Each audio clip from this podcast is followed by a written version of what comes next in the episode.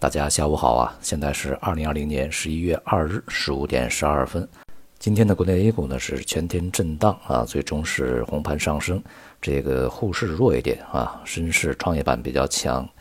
表现比较好的板块呢仍然集中在这个我们在前面讲的啊，受到政策实际支持的，以及呢符合当前啊整个周期特征的这个一些板块，比如说汽车呀、呃家电呢。清洁能源的发电设备啊，以及教育板块，在今天表现都是不错的。相反呢，像大金融啊、银行、保险表现呢仍然是比较低迷，而这个券商股呢也是冲高回落啊，没有呢获得啊足够的上涨动能。大体而言啊，市场还是在一个震荡整理的状态里面。那么今天呢，也是公布了财新的十月份中国制造业 PMI，这个数字还是相当不错的啊，它这个涨幅呢是十年来的最高水平，达到了。五十三点六显示呢，整个的中小企业制造业呢还是在一个复苏的状态中，并且呢新订单呢在增加啊，企业在里面比较主动的补库存是一个比较大的一个呃原因。不过呢，这个新出口订单啊增长是相当微弱的，这个和外部啊疫情反复有相当大的关系。并且呢，新出口订单在未来啊，恐怕呢还会进一步的下行啊，因为现在欧美的疫情都不容乐观，像欧洲呢多个地方都已经开始了重新封禁，英国呢更是啊这个提出来要封城一个月，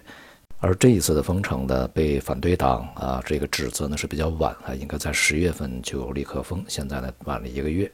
疫情的反复以及相关措施呢，一定啊会对经济的复苏啊产生一个阻碍。那么同时呢，美国大选也在紧锣密鼓的最后冲刺，与选举相关的一些聚集啊、聚会啊，恐怕会让疫情呢进一步的扩散啊，并且在接下来的时间里面对美国的经济呢形成冲击，这应该是这个二次打击啊。所以呢，从疫情层面上来讲呢，对于未来的全球经济增长和恢复啊。它所造成的阻碍啊，要比之前的预期更加严重一些。而短期的最大不确定性啊，就在于美国的大选。那么现在看呢，这个民调显示拜登领先啊，民主党领先，而特朗普啊，这个不断质疑啊，投票的程序啊，一些不合理啊，啊，有可能会出现作弊啊，对于结果会有影响等等啊。所以呢，非常有可能的会产生特朗普最终不认账啊这样的一个情况。如果这种局面出现，并且延续时间比较长的话，那么势必啊会让美国的整个社会啊陷入一个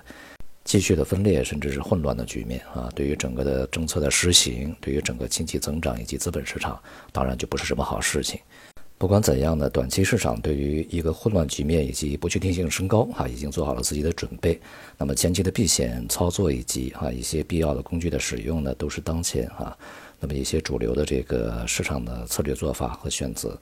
美元汇率呢，在这几个交易日啊，由于避险驱动的在继续反弹啊。比较有意思的是呢，人民币在这个过程中呢，并没有受到影响，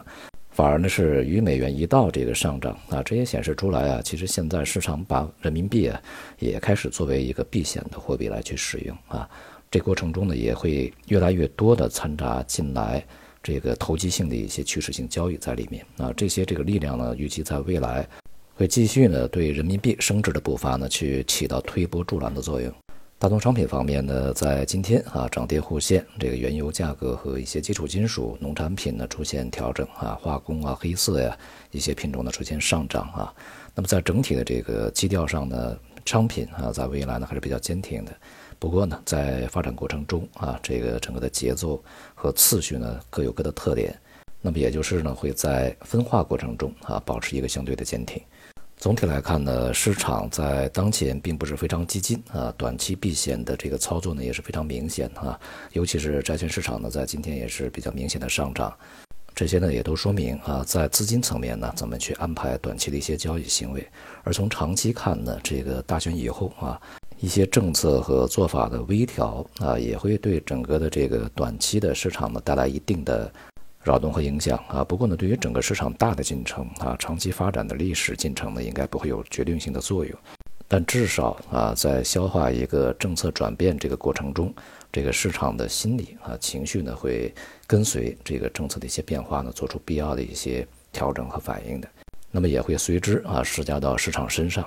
大体而言，从大类资产方面啊，短期市场呢循着一个避险逻辑啊在波动，而长期市场呢循着一个。滞胀逻辑在波动啊，那么这样的一个波动的次序和趋势呢，符合预期，并且呢也势必啊会对中长期啊这些大类资产的这个运行呢产生一些啊预示作用。那么所以呢，在大选这个制造了短期波动以后啊，未必啊这个市场的长期方向就会发生根本的改变。好，今天就到这里，谢谢大家。